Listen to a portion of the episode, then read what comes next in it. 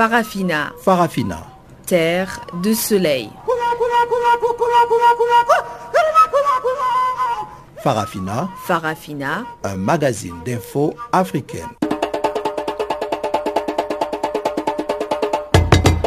Présentation Guillaume Cabissoso. Bonjour à tous et bienvenue sur Canal Afrique, la voix de la renaissance africaine qui émet d'Auckland Park en Afrique du Sud. Adrienne Kenny est à la mise en œuvre de cette édition d'information dont voici sans plus tarder les principaux titres. En République démocratique du Congo, Etienne Tshisekedi en Belgique pour des soins de santé alors que pouvoir et opposition en fin d'accord sur la composition du Conseil national des suivis de l'accord du 31 décembre création d'une commission pour la promotion du bilinguisme au Cameroun pour faire face à la montée des sentiments sécessionnistes. Au Congo, André Okombi Salissa, candidat malheureux à la présidentielle de mars 2016, placé sous mandat de dépôt. Voilà donc pour le grand titre. Je vous retrouve tout juste après le bulletin d'information de Pamela Kumba pour la suite de ces magazines des actualités. Bonjour Pamela.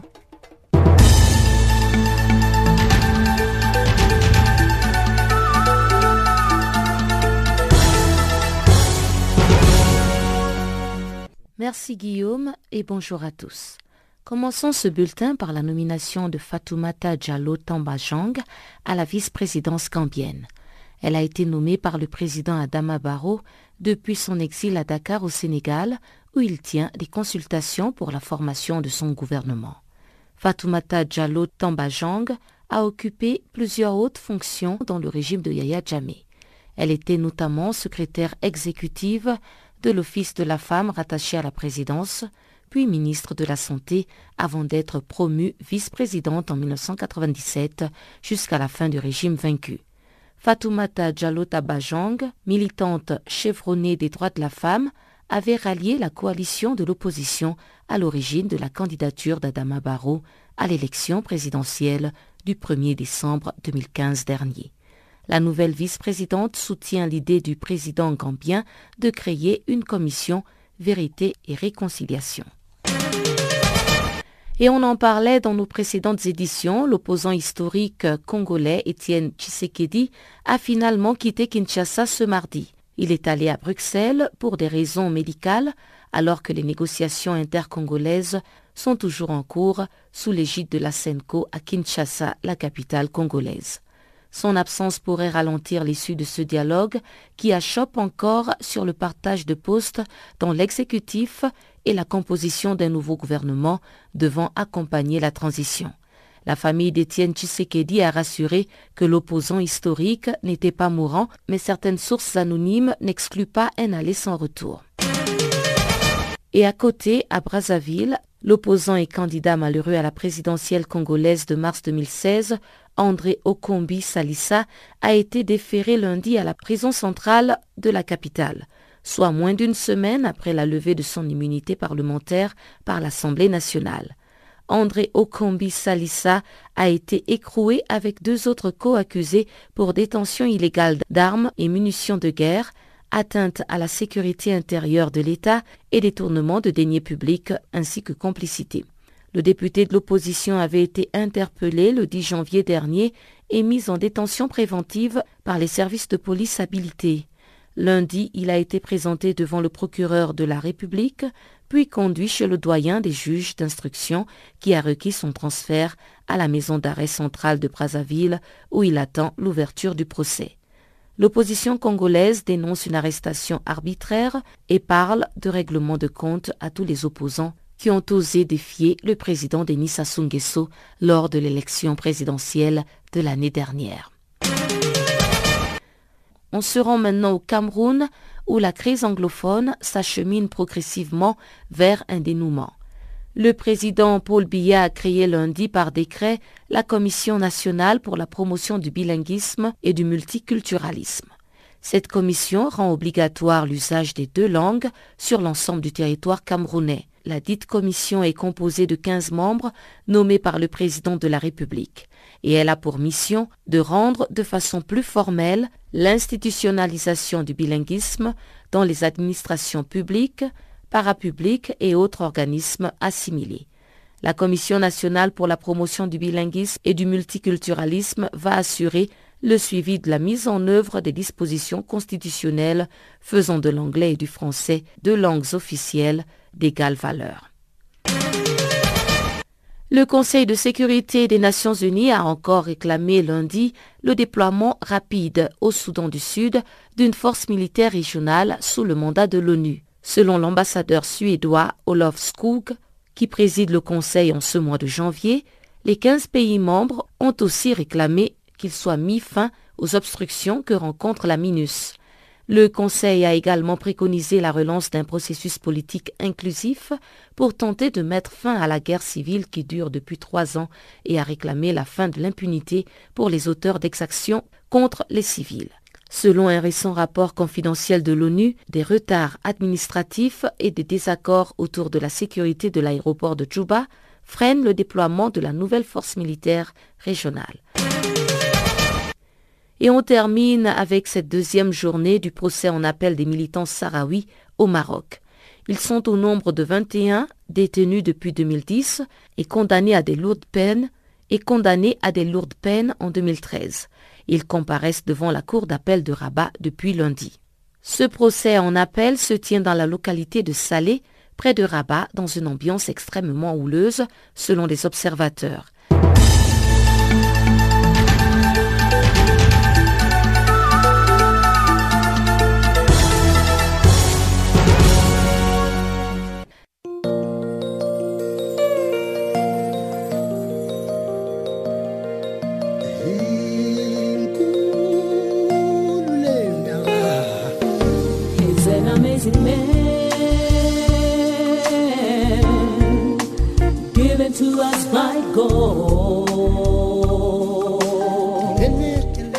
Channel Africa, la voix de la renaissance africaine.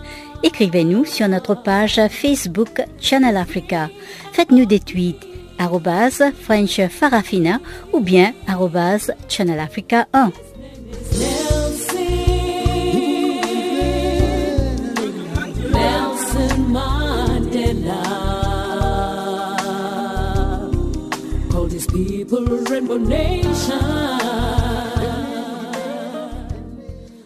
À l'ouverture de ce magazine des actualités, le Burundi, avec la rencontre de forces vives de la nation en exil à Bruxelles, qui s'est soldée lundi par la mise en place de plusieurs structures afin de relancer la lutte contre le pouvoir du président Pierre Nkurunziza.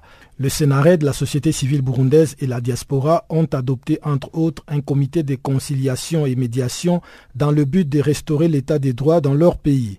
Plus d'explications avec Abdul Nzeimana, secrétaire exécutif adjoint du Sénarède. Le Sénarède Giriteka a invité la société civile et la diaspora burundaise pour pouvoir échanger autour des stratégies à mettre en place pour continuer la lutte pour le rétablissement d'un état de droit au Burundi. Et on a constaté que, que ce soit la société civile, que ce soit la diaspora ou les différentes organisations de la diaspora, concourent dans le même, euh, pour le même objectif et dans le même sens que le scénario de Giriteka. C'est pour ça qu'on a décidé de se mettre ensemble pour harmoniser les vues, pour arrêter des stratégies ensemble en vue de continuer cette lutte commune pour la libération de notre pays.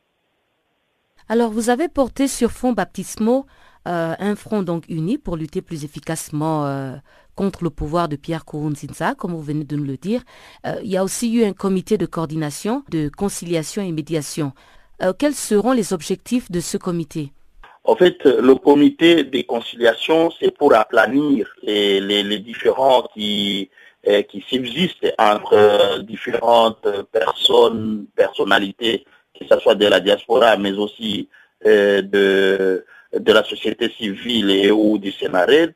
Quant au comité de coordination, c'est un comité qui va travailler de concert. Donc les gens, dans ce comité, on y trouve les gens du Sénarède, on trouve les gens de la société civile, mais aussi les gens de la diaspora. Euh, qui vont pouvoir se coordonner par rapport aux actions à entreprendre. Donc euh, voilà euh, les objectifs de ces deux communautés mises en place. C'est pour pouvoir travailler en synergie et donc aborder les, problématiques de la même manière, dans le même sens. Alors la restauration de l'état de droit au Burundi semble être une euh, question de vie ou de mort pour vous et euh, vos alliés de la société civile et, de la diaspora en exil en Belgique. Quels sont les moyens que vous pensez à pouvoir mettre en place afin de restaurer l'état de droit dans votre pays lorsqu'on voit un peu que euh, la médiation est au point mort? Tous les moyens que nous mettons en place, c'est des moyens pacifiques. Donc, c'est la pression politique, c'est la pression médiatique, et c'est continuer à pousser cette médiation à pousser la région, l'UA, l'Union européenne et tous les autres partenaires du Burundi pour pouvoir pousser ce pouvoir de Bujumbura à accepter que nous entrions effectivement dans la transition vers la démocratie, parce que jusque-là, il n'y a pas une démocratie chez nous, il y a un pouvoir de fait, un pouvoir de facto qui est imposé par euh, Nkurunziza et ses amis. Donc nous voulons euh, quand même qu'il y ait une dynamique, qu'on entre dans une dynamique qui va nous mener vers la démocratie. Et nous acceptons que c'est une dynamique euh, euh, transitoire. Donc, nous, nous allons continuer à utiliser les moyens qui sont les nôtres. Je disais tout de suite que ce sont les moyens pacifiques et pas autres. Est-ce que ça signifie que c'est cette nouvelle structure donc euh, des forces vives euh, exilées opposées au troisième mandat de Pierre Kouroundinza qui va continuer la médiation lorsqu'elle va reprendre? Du côté du scénario, nous avons une position bien arrêtée par rapport aux, médias, au facilitateur Mukapa. Nous avons dit que Mukapa a, ignoré lui-même, en ignorant donc euh, la cause de la crise actuelle au Burundi, il s'est mis en dehors. Donc, il ne peut plus faciliter une crise pour laquelle il ne comprend même pas euh, la cause de cette crise. Donc euh, voilà, pour nous, euh, nous attendons à ce que la région puisse pouvoir donner la réponse à la correspondance que nous avons adressée à la région demandant la réquisition de Mukapa. Et de toutes les façons, nous sommes toujours prêts pour continuer les négociations disons, avec, avec, un nouveau facilitateur et ou euh, peut-être euh, trouver une voie pour consolider cette facilitation euh, par l'appui d'autres personnalités qui pourront pourraient l'aider à, à, aller dans le bon sens et à éviter des dérapages tels que nous avons constatés lors de son passage au mois de décembre à Bujumbura. Au Cameroun, pendant ce temps, le président Paul Biya vient de créer une commission pour la promotion du bilinguisme après plusieurs semaines de remous dans la partie nord et sud-ouest du pays en proie à des revendications fédéralistes. Une décision qui semble pourtant loin de ramener la paix dans cette région où dans plusieurs villes les activités ont tourné au ralenti en protestation contre les dernières arrestations opérées parmi les leaders du consortium. Notre confrère Koum Léonard nous fait le point sur la situation. Oui, l'annonce a été faite euh, hier soir et la population a bien suivi euh, l'annonce euh, de la création de ces commissions pour promouvoir et oui, promouvoir le bilinguisme au Cameroun. Mais d'après la plupart des gens que j'ai eu à, à, parler, la plupart ne s'attendaient pas à ça parce que pour la population, cette commission ne vient vraiment pas résoudre euh, leurs problèmes parce que pour eux, l'issue n'est pas le bilinguisme. L'issue est euh, le respect du sous-système de l'éducation anglophone et puis le common law. Donc pour eux, c'est quelque chose euh, de culturel, c'est quelque chose qui a à voir avec l'intérêt des, des anglophones. Pour eux, la plupart des gens n'attendent pas beaucoup de cette commission et puis, euh, en plus, les gens sont en train d'espérer, ils sont en train de voir ceux qui seront nommés parce que le décret qui a été euh, sorti hier n'a commis en place euh, cette commission. Les gens sont en train d'attendre pour voir les, personnes, les 15 membres qui seront nommés pour siéger dans la commission. Donc, parce que la plupart des gens avec qui j'ai eu à, parler, ils sont en train de, dire que si euh, cette commission est créée et que euh, le président nomme des élites du RDPC dans la commission, ils n'attendent rien euh, de cette commission-là.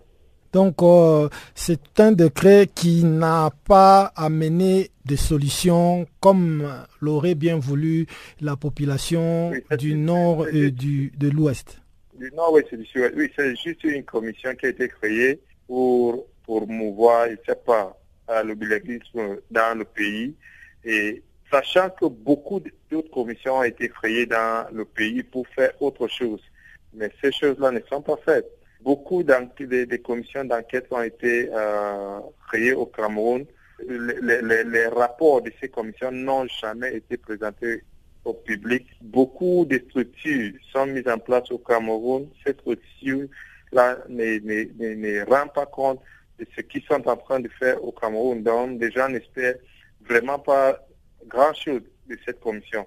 Mais néanmoins, les gens sont en train d'attendre pour voir ceux qui seront nommés pour euh, siéger dans la commission si euh, le président fait autre que euh, autre chose. Parce que la plupart de ces commissions qui sont créées au Cameroun sont siégées par les membres du RDPC, donc les, élites qui sont en train de gouverner avec le président de la République.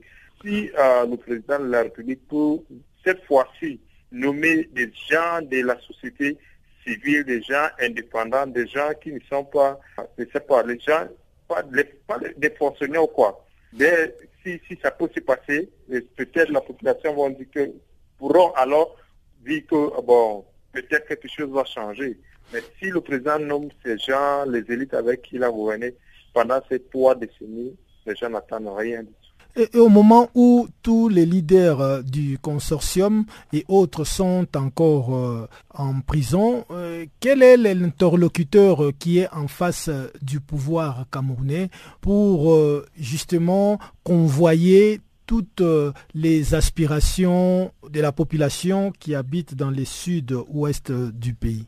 Le sud-est et le nord-ouest, c'est ça l'impasse tout le monde en parle depuis, euh, disons, cinq jours. Tout le monde est en train de dire que ça, c'était une grave erreur euh, que le, gouvernement a fait d'avoir arrêté les leaders, les, les, enfermés, parce que, disons que euh, le gouvernement espérait qu'après leur arrestation, tout devait rentrer dans l'ordre. Mais l'école n'a pas encore commencé et là où nous sommes en train de parler, il y, a les villes mortes dans le sud-est et, le nord-ouest, toutes les villes.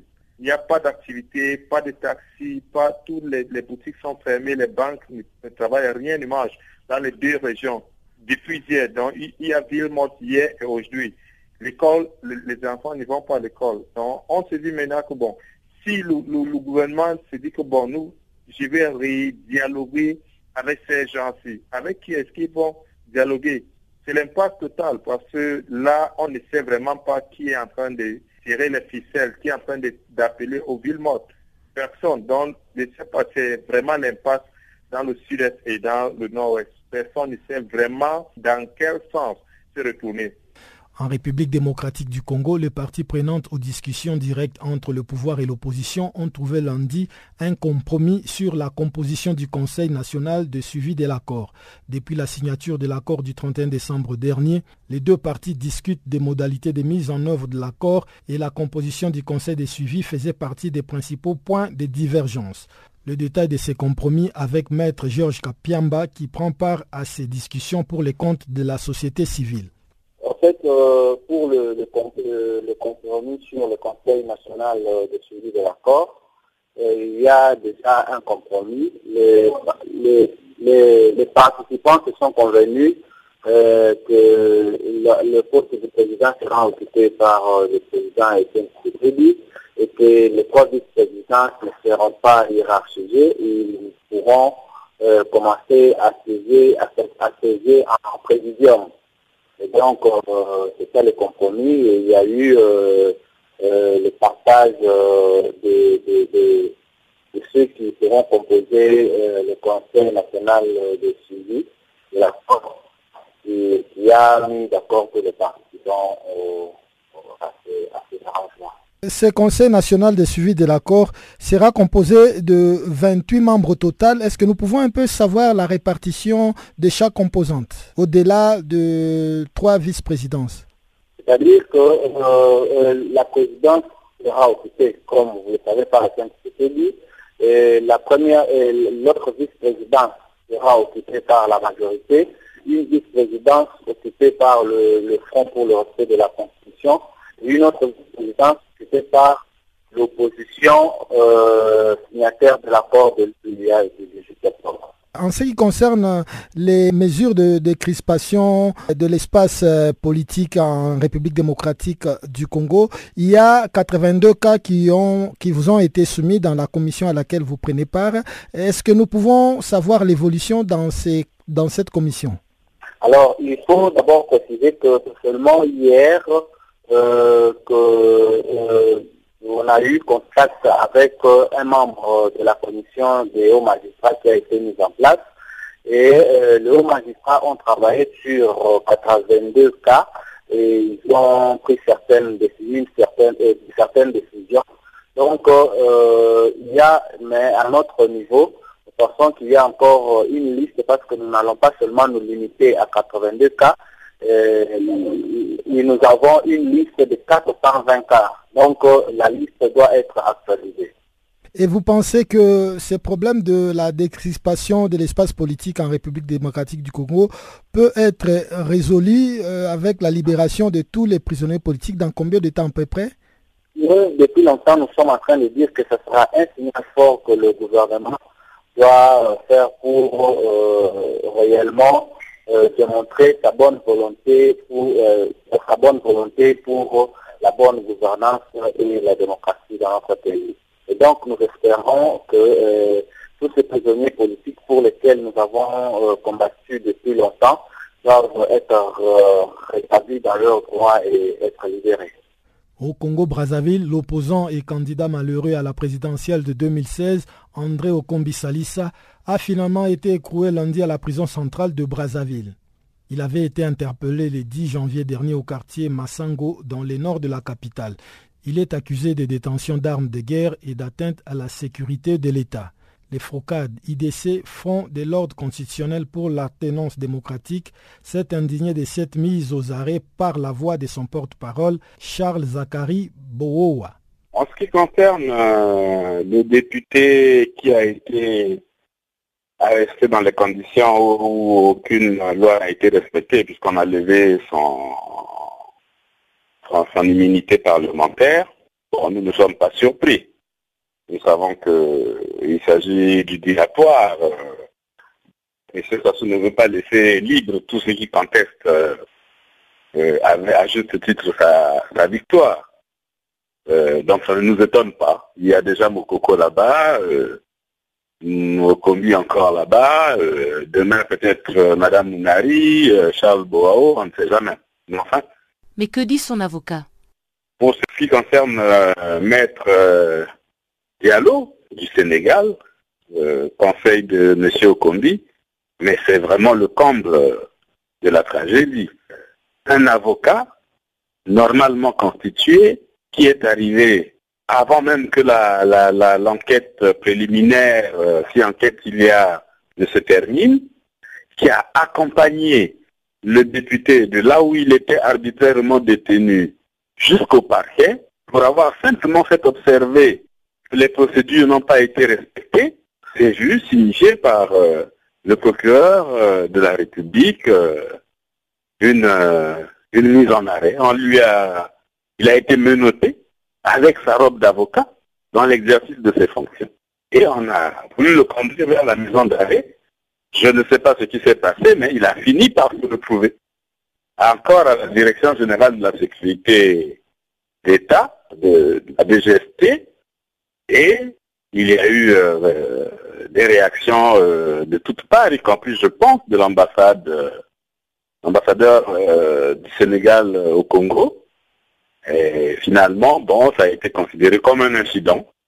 Euh, et puis voilà, il a été remis en liberté. C'est inacceptable. C'est inacceptable.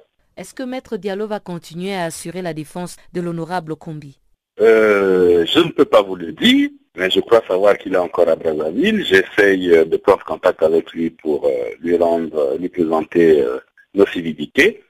Mais je ne sais pas quelle est la décision qu'il a prise, mais je sais qu'il est encore à Brazzaville. Au Swaziland, pendant ce temps, les écoles ont rouvert mardi leurs portes pour une nouvelle année scolaire pendant laquelle, sur ordre du gouvernement, elles ne pourront plus enseigner que la seule religion chrétienne. Une décision qui fait craindre une montée de l'islamophobie. La décision des autorités de la dernière monarchie absolue d'Afrique est tombée sans crier gare la semaine dernière, à une semaine à peine de la rentrée des classes. Dans une instruction adressée à tous les chefs d'établissement, le ministère de l'Éducation a ordonné la disparition pure et simple des programmes de toute référence à l'islam ou au judaïsme. Les autres religions ne seront simplement plus enseignées au primaire et au secondaire. Chacun sera libre d'apprendre l'histoire d'autres religions à l'université, a platement expliqué à la presse Pat Mouir, un responsable du ministère. Les autorités se sont justifiées en arguant de la nécessité d'éviter la confusion auprès des jeunes élèves choisis. Leur décision survient après la mise en place l'an dernier d'une commission d'enquête parlementaire faisant suite à des plaintes sur l'influence des immigrés musulmans et asiatiques. Plusieurs d'entre eux, entrés clandestinement dans ces petits pays frontaliers de l'Afrique du Sud, avaient alors été expulsés et le ministre du Commerce Jaboulani Mabouza avait annoncé la préparation d'un projet de loi visant à protéger les intérêts des Swazis au détriment des étrangers. Selon certaines études, le musulman représente 10% de la population du Swaziland. Publié en 2015, un rapport du département d'État américain sur la liberté de culte dans le monde avançait toutefois un chiffre nettement inférieur, autour de 2%. Il s'inquiète également de la montée de l'intolérance envers l'islam. Les nouvelles directives du ministère de l'Éducation au Swaziland ont suscité l'inquiétude de la communauté musulmane, qui prévoit les gouvernements pour les enfants qui ne sont pas chrétiens. Ils vont apprendre quelque chose à l'école et autre chose à la maison. C'est inquiété Saïd Mateboula, un musulman swazi.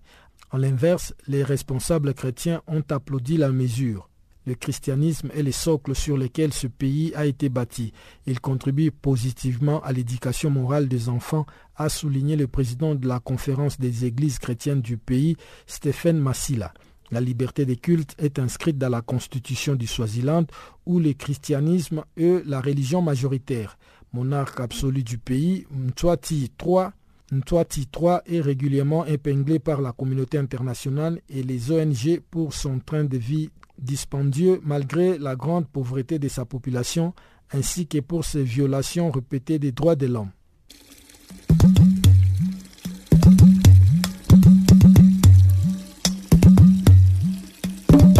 Vous écoutez Channel Africa à la radio et sur internet www.channelafrica.org.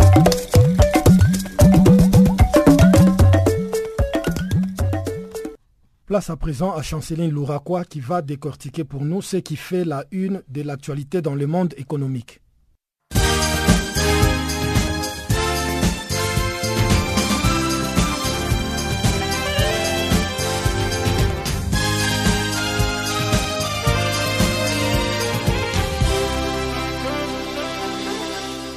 Chers auditeurs de Channel Africa, bonjour. C'est mardi, les banques angolaises demandent au gouvernement des mesures de protection des institutions des finances. Ces plans de sauvetage consistent en une aide financière à l'endroit des 28 prêteurs opérationnels du pays. Seuls deux moyens restent à la disposition de l'État pour venir en aide aux banques. Il s'agit premièrement des relèvements de la liquidité afin d'améliorer la capacité des conversions d'actifs à court terme en espèces qui pourraient être effectuées. La deuxième option consisterait en désinjonction de capital aux banques en difficulté, signalant que le Kwanza angolais s'est affaibli depuis un certain temps de 20% par rapport au dollar. United Capital, principal groupe bancaire d'investissement africain, s'est associé ce mardi à des institutions financières mondiales pour créer un fonds d'investissement franco-africain doté d'un capital investible de 77 millions d'euros. Il s'agit du premier fonds d'investissement transfrontalier dédié au développement de petites et moyennes entreprises africaines et françaises. Ce premier fonds d'investissement a une durée de vie de 10 ans. L'objectif du fonds est d'accélérer la croissance des petites et moyennes entreprises françaises et africaines innovantes avec des projets de développement sur les deux continents. Signalant que les autres investisseurs du fonds d'investissement franco-africain en dehors d'United Capital sont la Cité Générale Orange, BP France, Afrisan 20, la Caisse nationale des prévoyances sociales de la Côte d'Ivoire, Proparco, Saham du Maroc, Finance.com, la caisse de retraite de la Banque centrale du Kenya et d'autres investisseurs privés au Kenya. À noter que ces fonds est parrainé par BP France et Afrisan VET. Microsoft, la plateforme leader et société des productions du mobile First et la société mère du groupe bancaire panafricain EcoBank ont signé le lundi un protocole d'entente visant à accompagner les efforts des gouvernements. C'est dans le but de moderniser et d'élever les standards de grandes villes du continent grâce à des solutions numériques de pointe. Pour Microsoft, l'objectif est d'aider les sociétés à se transformer numériquement du consommateur à l'ensemble des services gouvernementaux. Les protocoles d'accord verra la modernisation des secteurs qui auront l'impact les plus immédiats et les plus importants pour les pays africains. Ces secteurs comprendront les décaissements des bourses et les frais de scolarité dans le secteur de l'éducation, la collecte par la municipalité auprès des vendeurs du marché et des petites boutiques, le règlement pour les licences des véhicules et des permis de conduire ainsi que pour les Internet Visa et les passeports. Cet accord soutient également la mise en œuvre d'un programme complet d'Internet compétences et d'alphabétisation digitale. D'autres domaines clés tels que l'enregistrement de terrain et les recouvrements des droits dans les services municipaux et hospitaliers devraient aussi faire l'objet d'une modernisation considérable. Cette collaboration résulte de la pression croissante sur les villes africaines due à l'urbanisation et à la nécessité de fournir des services qui assureront un environnement plus sain et plus sûr de manière ouverte et durable. Microsoft et EcoBank collaborent à la mise en commun de meilleures pratiques et conseils techniques à l'attention des fonctionnaires ou des citoyens qui utiliseront régulièrement les applications afin de garantir une modernisation efficace des secteurs clés du gouvernement. Rappelons que Microsoft est une marque mondialement reconnue. La Guinée-Conakry et la Chine se sont récemment entendus sur la mise en place des mécanismes de contrôle pour collaborer dans la lutte contre la pêche illicite non déclarée et non réglementaire. Ces deux pays insistent à l'inscription de tout navire devant pêcher dans les eaux guinéennes dans un registre international des classifications ou la confirmation des caractéristiques techniques du navire par l'autorité de l'État du pavillon. Ensuite, l'autorisation préalable de l'État du pavillon en faveur du navire est celle d'exercer des activités de pêche en dehors des eaux maritimes sous juridiction nationale, entre autres. Rappelons que la Guinée a été retirée de la liste noire de l'Union européenne des pays tiers non coopérants en matière de pêche INN le 10 octobre de l'année dernière. Depuis, les autorités s'activent pour être en conformité avec les normes européennes afin de bénéficier de l'ouverture sur le marché de l'Union européenne.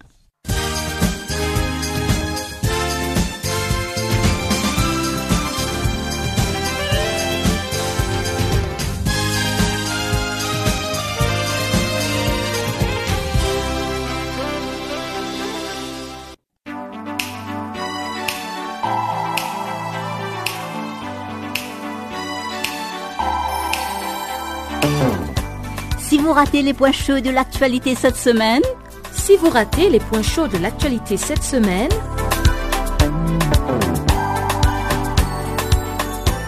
eh bien, sans plus tarder, suivez la revue des actualités de la semaine sur Channel Africa, la voix de la Renaissance africaine.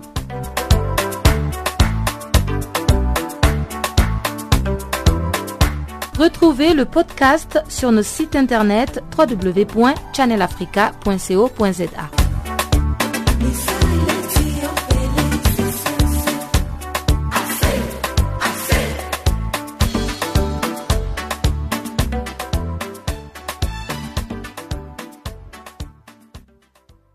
En Côte d'Ivoire, des mouvements sociaux se sont déroulés lundi dans plusieurs villes du pays, notamment à Abidjan, où des gendarmes ont bloqué l'autoroute du Nord dans le sillage de la grève des fonctionnaires qui a paralysé notamment les lycées et collèges. Chanceline Louraquois pour les comptes rendus.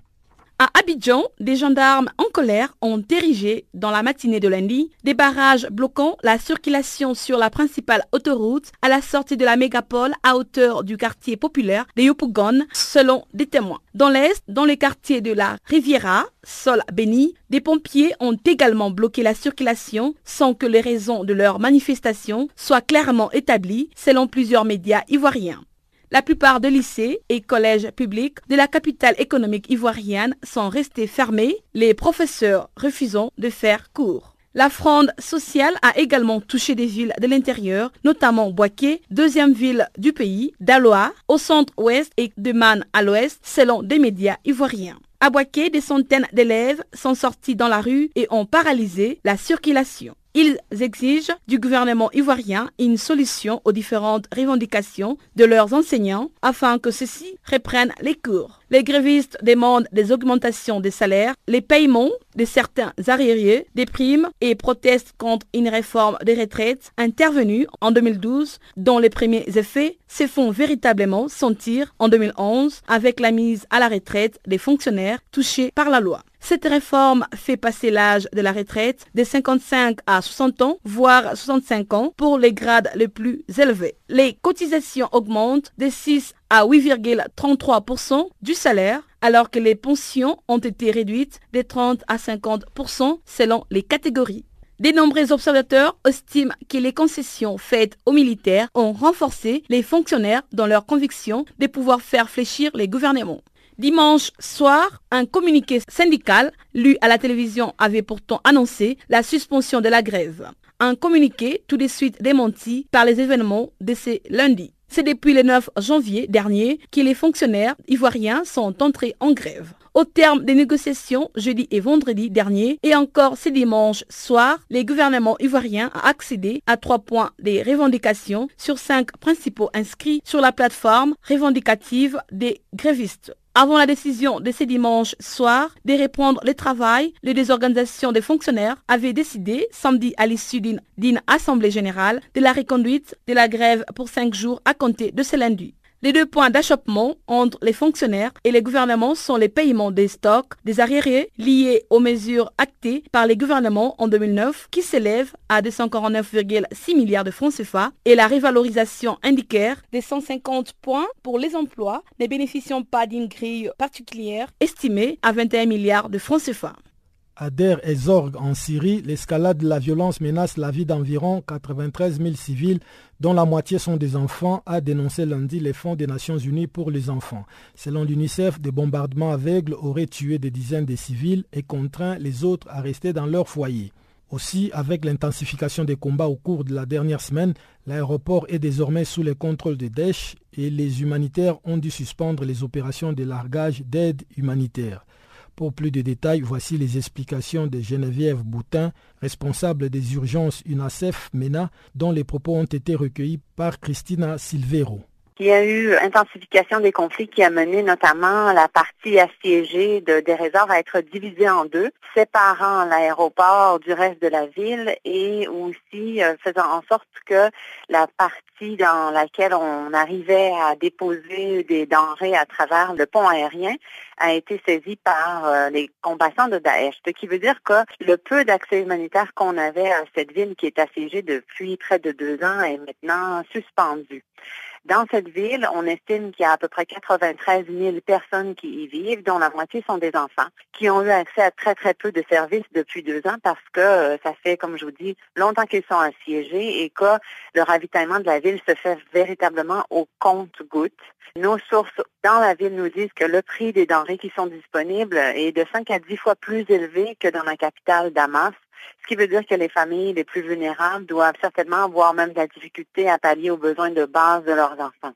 Vous dites donc que la ville est assiégée depuis deux ans, que la situation euh, s'empire donc avec l'intensification des combats et la coupure de l'aéroport. Est-ce que vous avez euh, des contacts avec euh, les habitants de Der et qui peuvent vous décrire les conditions dans lesquelles ils habitent? Oui, nous avons des sources à l'intérieur de la ville euh, qui sont soit des techniciens des différents organismes euh, gouvernementaux techniques avec lesquels on travaille depuis longtemps ou qui sont des individus avec lesquels on a contact. Évidemment, tout ça c'est difficile et ce n'est pas des observations de notre propre personnel, mais ce que les gens racontent, c'est qu'en effet, les magasins sont vides, euh, les centres de santé sont vides de denrées et que les prix sont extrêmement élevés. Que peut faire l'UNICEF ou que fait l'UNICEF face à cette situation? Nous nous préparons évidemment avec les autres agences, notamment le programme alimentaire euh, mondial, à reprendre euh, le pont aérien qui nous permettait de lancer des denrées euh, à travers des vols à très haute altitude. Nous, par exemple, on est prêt maintenant à renvoyer beaucoup de biscuits énergétiques pour les enfants qui sont à haute intensité calorique pour aider les enfants à retrouver un bon statut nutritionnel. Mais surtout, surtout, c'est comme dans tous les autres cas des 15 villes qui sont assiégées en Syrie où se trouvent plus de 300 000 enfants au total. Ce qu'on demande, c'est que tous les partis au conflit arrêtent vraiment d'utiliser la tactique du siège qui n'a vraiment que comme seul effet de faire souffrir les populations civiles qui devraient pourtant être protégées pendant la guerre. Alors, euh, est sous le point euh, de basculer sous l'emprise de l'EIIL, c'est bien ça? Je ne sais pas si c'est sur le point de basculer. Je ne peux pas juger des capacités militaires de différentes parties, mais c'est une ville qui est certainement assiégée et euh, qui avait réussi à survivre euh, peut-être un petit peu mieux que les autres villes assiégées, étant donné que le gouvernement avait toujours sous son contrôle euh, un aéroport qui lui permettait de ravitailler la ville un temps soit peu. Maintenant que cet aéroport est coupé du reste de la ville, on ne peut supposer que le pire pour les populations civiles.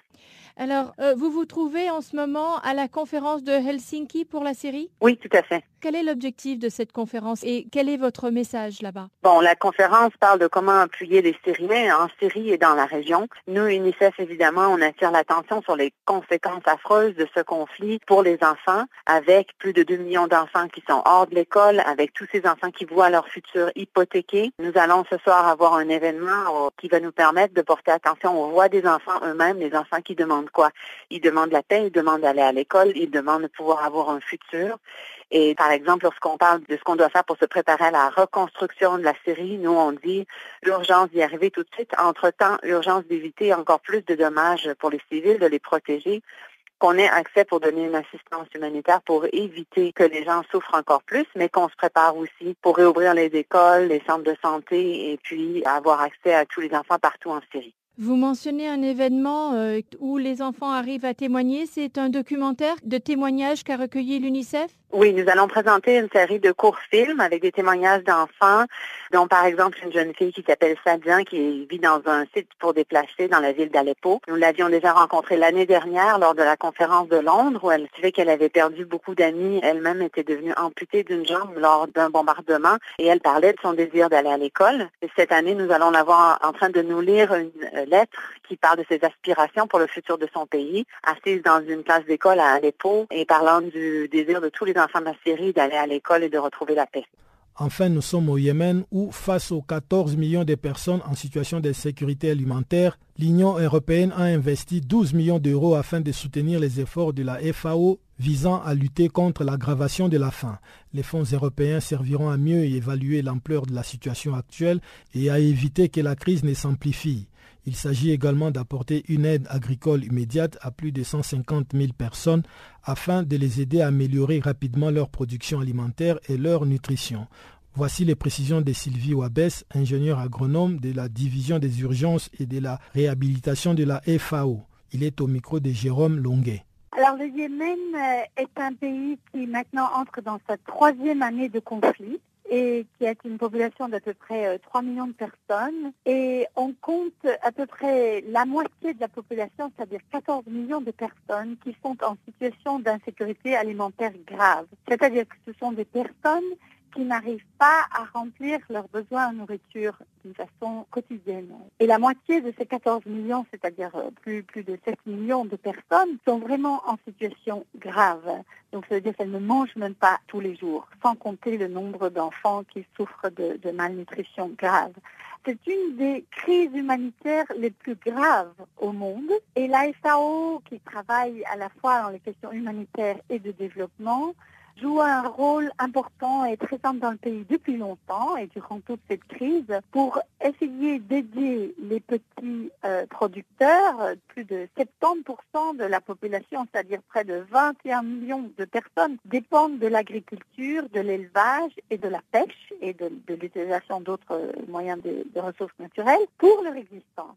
Donc, l'importance de, ce que le, message de la FAO, de l'action de la FAO qui travaille avec différents partenaires, c'est de dire l'agriculture est centrale dans l'aide internationale qu'on peut apporter à ce pays. Étant donné que les gens ont absolument épuisé tous leurs moyens de subsistance qui consistent à emprunter de l'argent, à vendre certains capitaux, certains moyens d'existence, à couper leurs coûts en soins de santé, à couper les coûts en éducation, à couper le, nombre de rations alimentaires, donc, euh, on, a, on se trouve avec euh, plus de la moitié de la population vraiment euh, sur les genoux, principalement lié à, cette situation grave de conflit, mais lié aussi à d'autres types de chocs qui se répètent, qui sont à la fois des chocs climatiques, on a des sécheresses, on a des, le contre-coup de la sécheresse, c'est-à-dire des inondations très brutales qui arrivent d'un coup. On a même eu deux cyclones récemment. Et on a aussi des invasions de, locustes et de maladies euh, des animaux. Donc on, a, dans, en plus, on est dans un système euh, assez euh, semi-aride, donc avec un grand manque d'eau et une couverture euh, boisée, euh, couverture végétale très détériorée, une grande surexploitation euh, des arbres. Et donc on est dans une situation fragile où les gens sont très forts laissés eux-mêmes parce qu'étant donné l'insécurité, les gens qui vivent surtout en milieu rural et qui sont isolés, il est difficile de leur fournir une aide, une aide humanitaire et il est difficile d'accéder euh, dans ces zones, notamment parce qu'il y a un total manque de fuel, d'essence de, et, de pétrole. Voilà, voilà pour la description de, du problème qui est extrêmement grave et qui est malheureusement euh, ignoré, un peu oublié, ou qui n'attache pas assez, n'attire pas assez d'attention aujourd'hui. Alors pour mieux comprendre, la FAO, comme vous l'avez dit, donc euh, a une présence euh, qui date de, plusieurs années, une longue présence sur le terrain. On a une connaissance donc euh, assez partielle déjà des, défis. Pour autant, si je comprends bien, les fonds qui sont alloués par l'Union européenne vont permettre de, connaître plus avant la, situation sur le terrain et de mieux répondre finalement à cette crise. C'est bien ça? C'est bien ça. Évidemment, ces 12 millions ne sont pas suffisants pour enrayer la crise et pour euh, arrêter le, problème. Mais probablement plus de 150 000 personnes peuvent être aidées immédiatement parce qu'on travaille sur à la fois deux tableaux. On travaille à la fois pour fournir une aide d'urgence d'intrants agricoles, c'est-à-dire fourniture de semences de qualité, fourniture de nourriture pour le bétail, aide pour la production de, légumes au niveau des, potagers euh, familiales, production de volailles, production d'œufs, production laitière, réhabilitation des systèmes euh, d'irrigation, une meilleure maîtrise de technique des eaux, de l'eau qui, manque énormément. Euh, on peut, on considère aussi aider en matière d'apiculture, production de miel, tout ce qui est aider les gens à s'aider eux-mêmes, aider les gens à produire de la nourriture localement, à la fois pour leur propre consommation, mais en même temps pour alimenter un marché local ou régional ou, augmenter la disponibilité de nourriture de qualité dans le pays.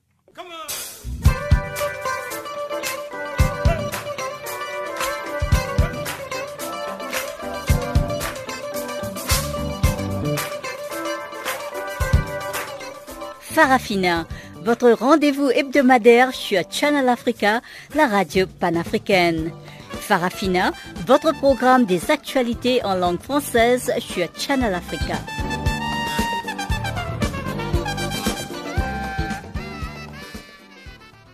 Et sans plus tarder, on retrouve une fois de plus Chanceline Louraquois qui nous présente cette fois-ci le bulletin des actualités sportives du jour.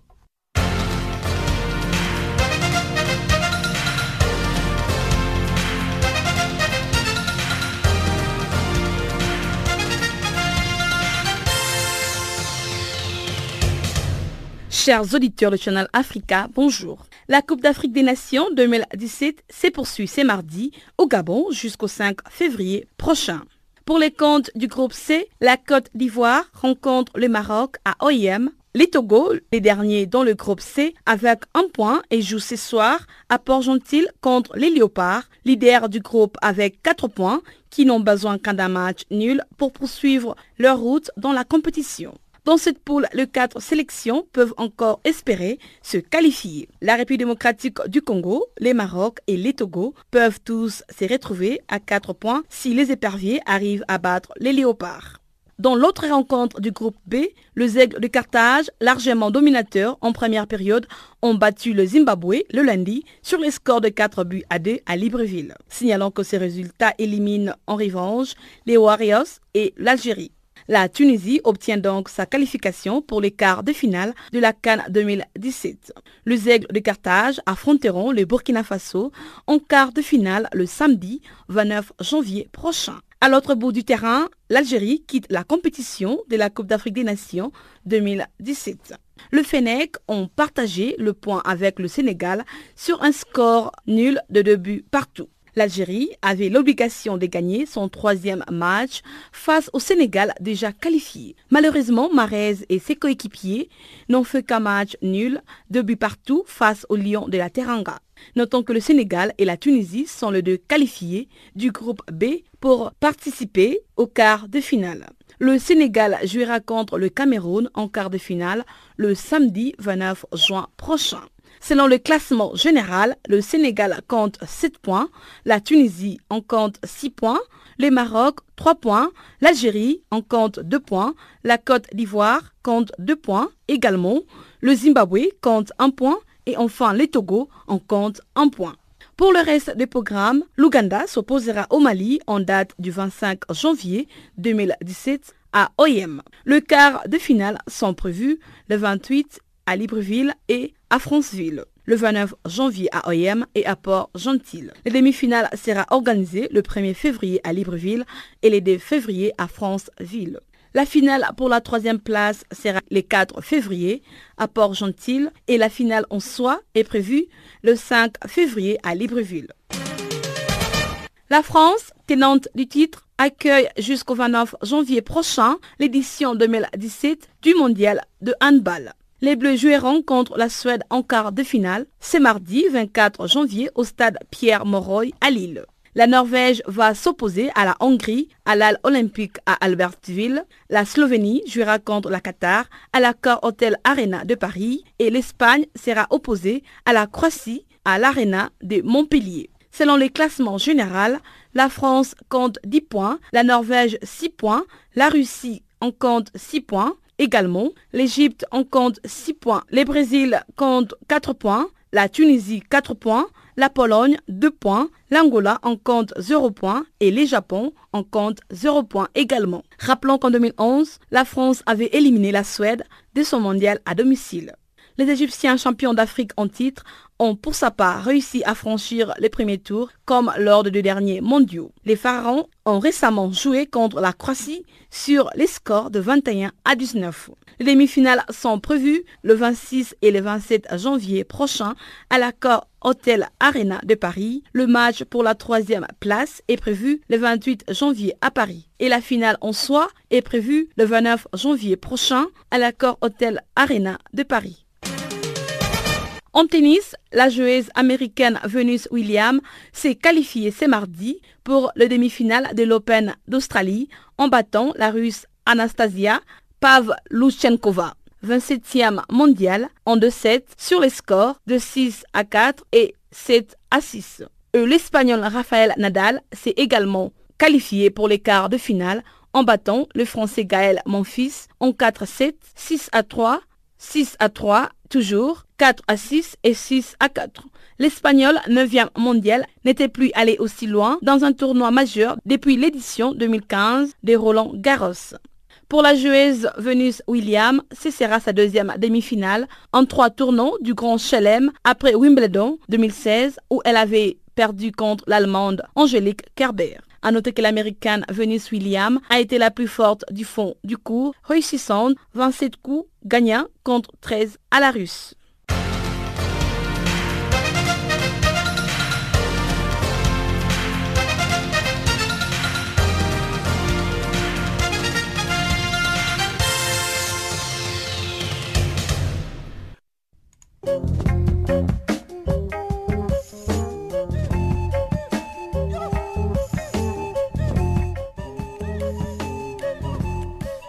S'achève, mesdames et messieurs, cette édition du magazine des actualités sur Canal Afrique.